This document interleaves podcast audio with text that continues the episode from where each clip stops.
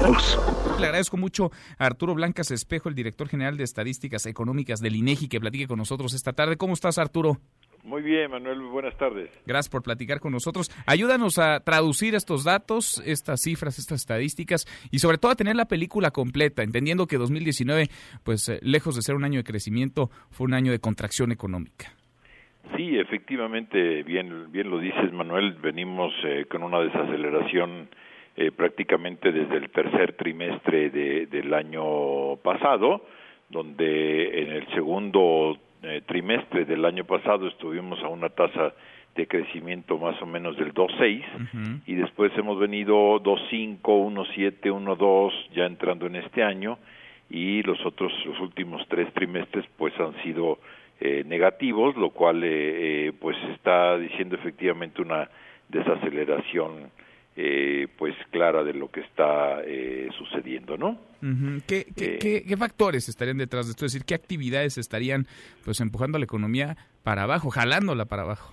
Pues eh, sobre todo la parte eh, secundaria, digamos la parte de las actividades industriales, uh -huh. por un lado, aunque tú sabes que en todo esto pues siempre hay actividades que crecen, actividades que decrecen, ¿no? Sí. Pero pues sobre todo la, la parte relacionada con la parte minera, lo que es petróleo, eh, también lo que es la construcción ha tenido caídas importantes, algunas actividades manufactureras son las que han llevado un poco hacia, hacia la baja del, del sector secundario y eh, por otro lado también el sector terciario que son los servicios pues tampoco han crecido de una manera muy muy importante como lo venían haciendo en algunas otras eh, trimestres de los años anteriores. Por ejemplo, te podría decir que en el 2018, en los cuatro trimestres, estábamos estaba creciendo en la parte de servicios a una tasa entre el 2 y el 3.3. Uh -huh. Y sin embargo, en este año,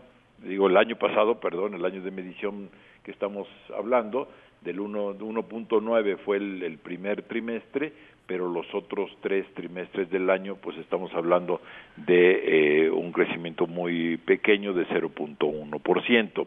Entonces también, pues esto, eh, pues habla de que también la actividad de servicios no creció, digamos, como estaba creciendo en otros años y la actividad eh, secundaria de la parte industrial, pues también cayó. Entonces, o dejó de, de, de crecer. Aquí sí hubo movimientos hacia, hacia la baja hacia negativo, el terreno negativo, y es lo que ha estado permitiendo. Hay a diferencia del sector primario, sí. que el sector primario pues eh, ha mantenido un, un crecimiento muy, muy interesante, ¿no? donde ha tenido tasas de crecimiento arriba del, del 5% en dos trimestres de este, de este año.